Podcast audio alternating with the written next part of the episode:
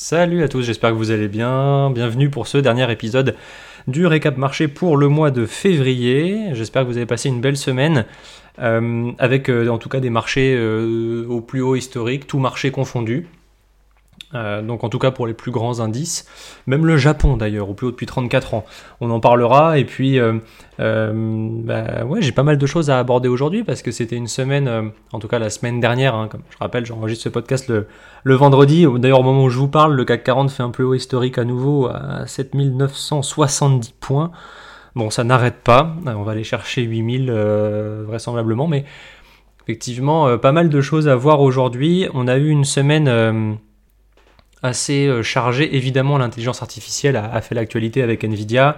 Il euh, n'y a pas que ça. Et, et vous verrez que euh, c'était un peu le sujet du jour pour nuancer un peu. J'espère que ça vous apportera quelque chose aussi. Mais l'Europe, l'Europe aussi a une forme de concentration de ses marchés. Alors peut-être que je vous apprends rien, mais je vais revenir un petit peu sur les valeurs qui portent le marché et puis sur ce que ça peut engendrer finalement. Parce qu'on l'a vu, bah là c'est une valeur qui porte tout le marché. Je pense pas que parce que Nvidia va super bien, l'Europe évitera la récession, vous voyez.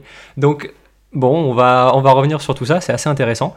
Euh, avant, petit aparté, j'ai donc publié sur, euh, donc là normalement dans la description euh, donc des épisodes et même la description générale de la chaîne du récap marché, vous trouverez un lien euh, Google Form où vous allez pouvoir euh, vous exprimer déjà pour me donner votre avis sur cet épisode, enfin sur ces épisodes que je produis maintenant depuis la mi-septembre. je produis, ça fait bizarre de dire ça. donc je fais en tout cas. Et surtout, vous allez pouvoir émettre des idées, si vous le souhaitez, de sujets un peu hors série, pour faire des épisodes hors série. Certaines, certains d'entre vous m'avaient exprimé le souhait par message euh, sur LinkedIn, que je vous invite à me contacter d'ailleurs, hein, si vous souhaitez qu'on discute, il n'y a pas de problème. Avec, avec grand plaisir d'ailleurs. Euh, et certaines d'entre vous, certains d'entre vous m'avaient prévenu de vouloir des épisodes un peu hors série, qui euh, sortent un peu de ce que je fais là, où c'est forcément sur l'actualité, pour la décrypter, pour bien sûr la rendre accessible, c'est quand même le but de cet épisode.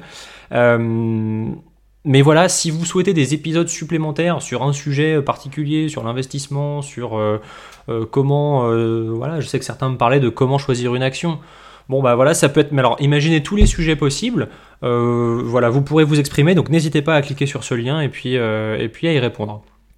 Voilà, donc pour commencer, rentrons dans le vif du sujet avec Nvidia, effectivement, qui a publié donc la semaine dernière des résultats absolument exceptionnels.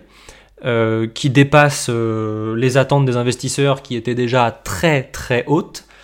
Euh, alors on aurait pu imaginer que au moment de la publication, qui sera de toute façon excellente, ça il n'y avait pas de sujet, on aurait pu imaginer que les investisseurs eh bien, celle de news, vendent la nouvelle, ça peut, ça peut être ce qui se passe aussi, on, anticipe une, super bonne nouvelle, et puis bah, le jour où elle tombe, bah, en fait on n'est pas surpris, c'était anticipé, et donc on vend, on prend nos gains. Euh, ça aurait pu arriver avec Nvidia et malgré tout ça n'est pas arrivé. Ça n'a pas empêché l'action de reprendre plus de 15% euh, après la publication. Enfin le lendemain, enfin, elle l'avait publié après la fermeture des marchés, donc voilà, c'est surtout sur le lendemain que ça s'est joué. Et, euh, rajouter 277 milliards de dollars de capitalisation, c'est comme si en une journée, Nvidia a pris la valeur de L'Oréal. Voilà, pour vous donner une idée, donc c'est quand même pas rien. Euh, c'est absolument incroyable. Et hum, ce qui est fou quand même, et je vais revenir sur cette notion-là, euh, vous savez, c'est une notion euh, qu'on appelle le PE, hein, le PER. donc ça, c'est un indicateur de valorisation. C'est un, disons, c'est le plus connu, c'est un des indicateurs. Faut pas forcément prendre que celui-ci, mais en tout cas, il est quand même pertinent pour jauger en fait si une action est chère ou pas. Comment il se calcule? On prend le cours de l'action donc euh, n'importe quelle action que vous voulez, on prend son cours et on divise le cours de l'action par le bénéfice net par action. Donc ça nous fait en fait euh, bah, finalement le nombre d'années de bénéfices qu'il faut pour... Euh, enfin ça nous permet de voir en bourse combien d'années de bénéfices il faut pour que ça corresponde à la valeur en bourse. Voilà, j'espère que c'est clair. Par exemple, je sais pas, on prend... Bah, prenons Nvidia. Nvidia a un PE de 30 ça veut dire qu'il faut 30 années de bénéfices annuels pour faire la valeur de Nvidia en bourse aujourd'hui. Donc, ce qui est assez fou, c'est que avant la publication, il y a quelques mois, Nvidia, qui était, où les, investisseurs anticipaient forcément que les résultats allaient augmenter, augmenter, augmenter, le PE de Nvidia était à 60. Je rappelle, la, moyenne hein, pour les entreprises du SP 500, c'est 20. Enfin, c'est 20, non. En ce moment, on est plus aux alentours de 20. En réalité, c'est plus 16-17. On est même monté là à 22-23. Bon, ça commence à être un peu cher. Nvidia était à 60. Les résultats tombent. Le PE descend à 30 parce que, euh, en fait, les résultats étaient tellement incroyables qu'ils ont augmenté plus vite finalement que le cours de bourse. Donc là, on peut se dire, tiens, Nvidia est super cher. Mais ouais, c'est super cher. Mais comparé à ces résultats, en fait, c'est assez cohérent. Alors, bon, on verra ce qu'il en est dans la, dans la suite. Euh, ce qui a surtout fait monter le marché à nouveau, c'est que euh, l'entreprise se montre hyper optimiste pour la suite, comme si Nvidia allait pouvoir tenir ce niveau de résultat. Je veux dire, là, voilà, de, de ce qu'il ressort, c'est pas juste une année comme ça où on fait un pic et puis ça va finalement s'essouffler un petit peu. Là, de ce qu'il ressort, c'est que Nvidia va tenir des résultats aussi bons pendant plusieurs trimestres, peut-être même plusieurs années en tout cas, sur l'année qui vient. Euh, les investisseurs s'attendent aujourd'hui à ce qu'Nvidia produise ce même niveau de résultats, enfin au moins aussi bon. Donc c'est quand même assez incroyable. Voilà. Donc après, on verra. C'est vrai que euh, ça, m'amène en fait sur cette euh, idée que le marché reste quand même assez concentré. donc concentré sur un petit nombre de valeurs. Nvidia est responsable de 35% à elle seule de 35% de la hausse du S&P 500 depuis le début de l'année. C'est absolument énorme. Et donc ça, je me posais une question quand même. Je me suis dit, avec des marchés qui sont aussi concentrés euh, sur un petit nombre de valeurs, et c'est le cas également en Europe, euh, puisque, alors on en parle un peu moins, mais c'est vrai que l'Europe aussi a cet effet un peu d'emballement. Et si on prend le Stoxx 600, donc c'est l'indice avec les 600 plus grandes entreprises européennes, eh bien, euh, vous prenez Novo Nordisk, ASML, SAP et LVMH, ce sont les quatre valeurs qui sont responsables de 50% de la hausse du stock 600 depuis le début de l'année. Donc en zone euro aussi, on a un phénomène un petit peu de concentration, ce qui n'est pas mauvais en soi, c'est normal que les investisseurs à un moment bah, soient sélectifs et aillent vers ce qui marche le mieux. Donc ça, je veux dire, il n'y a pas de sujet. Maintenant, euh, ce qui est assez euh, déroutant, c'est qu'on est quand même dans une phase encore de ralentissement économique.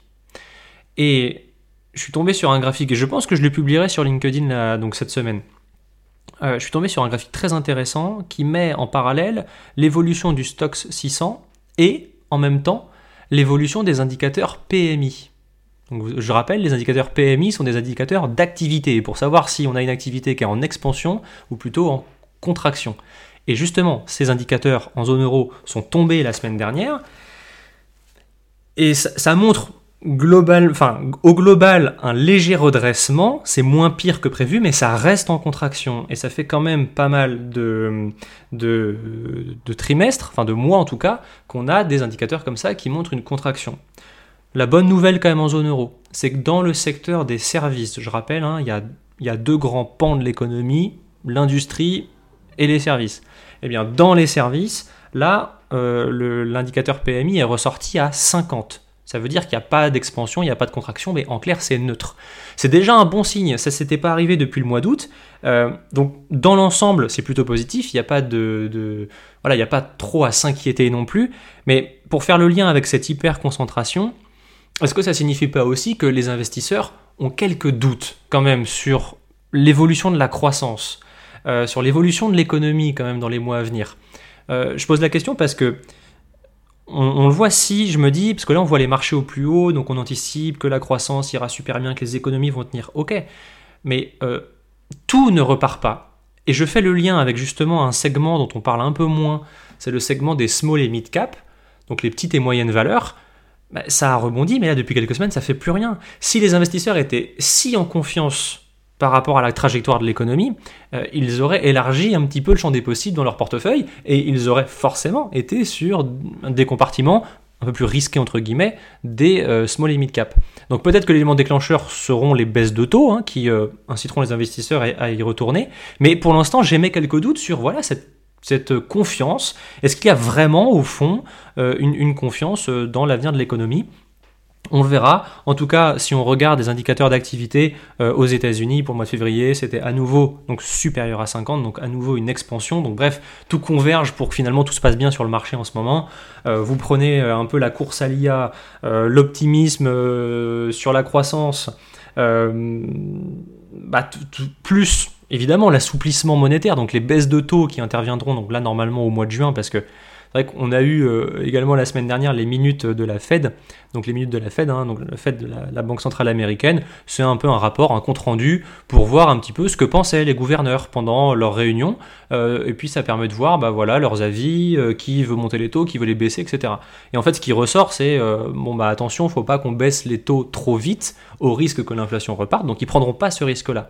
Mais bon, ça, ça a été complètement mis de côté, les investisseurs n'en ont même pas tenu compte, parce que bah, c'était un peu le sujet des, précédents épisodes. Quand tout va bien comme ça, bon, les banques centrales, qu'elles baissent en mars, en avril ou en juin les taux, honnêtement, ça changera pas grand-chose puisque, justement, les résultats d'entreprise tiennent. Donc ça, c'est un peu passé inaperçu, mais c'était quand même important de le, mentionner. Euh, et donc, au global, je pense qu'on peut avoir encore un peu davantage de gains sur les marchés, euh, c'est pas, pas impossible, comme, comme je le disais. Course à l'IA, euh, plutôt un, fort optimisme, je dirais même, je n'en avais parlé, c'est de la complaisance, c'est quand l'impression que bah, tout va super bien. Euh, et puis des baisses de taux qui arriveront. Maintenant, à mon sens, peut-être je me mouille un petit peu en disant ça, on est, le, voilà, on est au mois de février, on verra ce qu'il en est pour cette année. Mais à mon sens, ce qui, ce qui fera qu'on aura une année positive sur les marchés, ça sera véritablement si on a une croissance des bénéfices les entreprises. Et ça pose question parce que on a quand même une normalisation de la consommation, quelques fébrilités aussi dans certains secteurs, etc. Donc il y a un moment, est-ce que les entreprises vont pouvoir tenir ce rythme?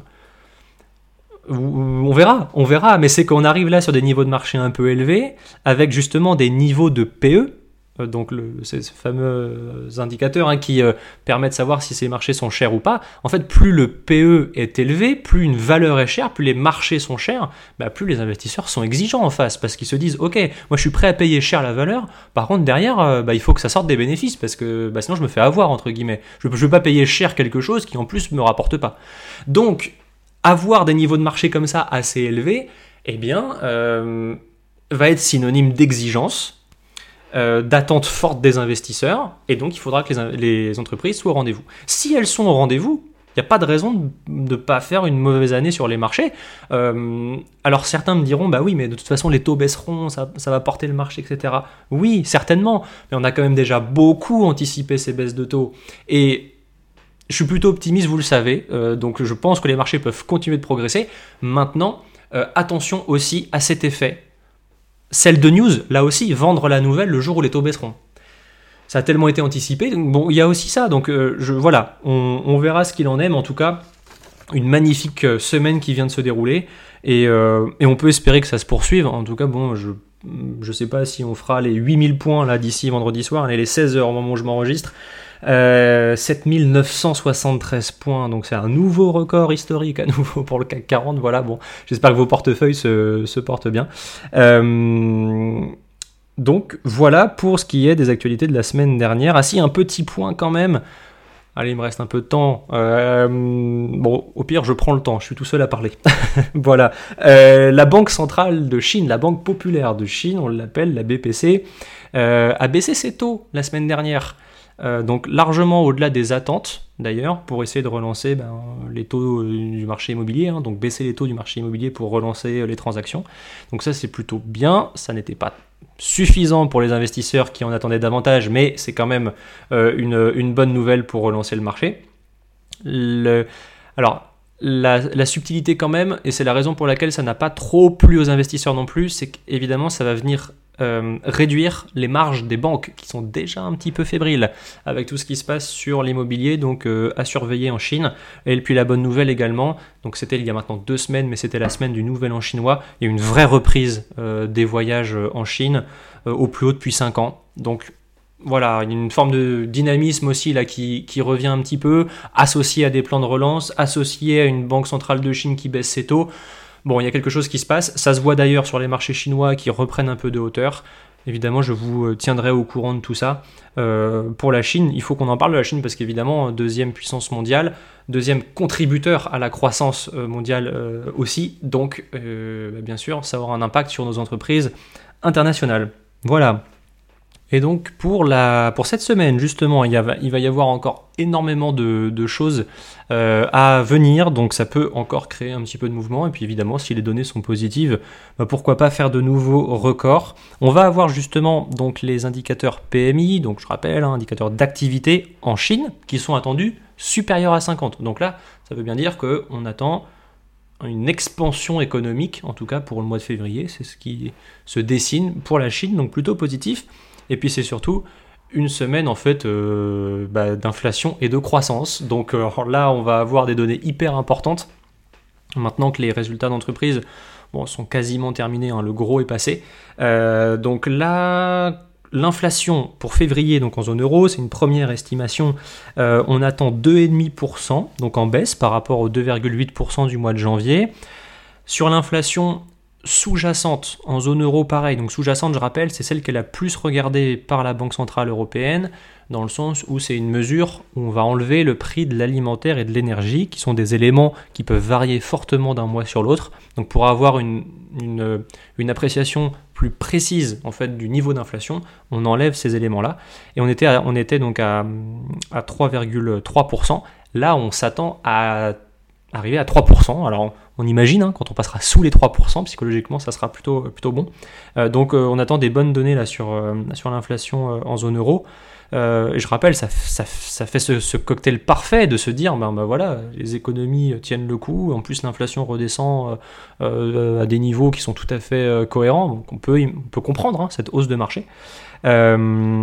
On va avoir la croissance pour le quatrième trimestre aux États-Unis. C'est une nouvelle estimation. Il y en a toujours plusieurs pour, pour euh, s'assurer voilà, de, la, précision des données économiques qui sont, sont transmises. Et puis surtout, surtout, surtout, l'inflation PCE Core, c'est celle qui est très regardée par la Banque Centrale Américaine. Ça, ça tombera jeudi.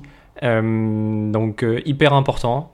c'est c'est l'inflation en fait, c'est une mesure aussi de l'inflation un peu différente de celle qu'on connaît, où là on va mesurer les, les prix, la variation de prix des produits les plus échangés euh, par les consommateurs américains. Donc euh, une mesure extrêmement importante. Euh, et évidemment, bah, j'aurai le plaisir de vous retrouver la semaine prochaine pour débriefer un petit peu de tout ça avec peut-être de nouveaux records, de nouveaux records, pardon, c'est tout ce que je vous souhaite pour, en tout cas pour nos portefeuilles. Et puis bah, d'ici là, prenez soin de vous. N'hésitez pas à me contacter si vous avez des questions, à répondre hein, encore une fois au questionnaire qui m'aidera beaucoup euh, eh bien pour vous proposer de nouveaux formats, pour euh, éventuellement améliorer celui-ci. Je suis très preneur de vos retours parce que c'est quand même tout l'objectif que ça vous plaise et puis que bah aussi euh, l'audience augmente pour, pour cet épisode pour lequel je prends beaucoup de plaisir à faire. Voilà. Eh bien, belle semaine à vous, bon week-end en avance, et puis je vous dis à la semaine prochaine.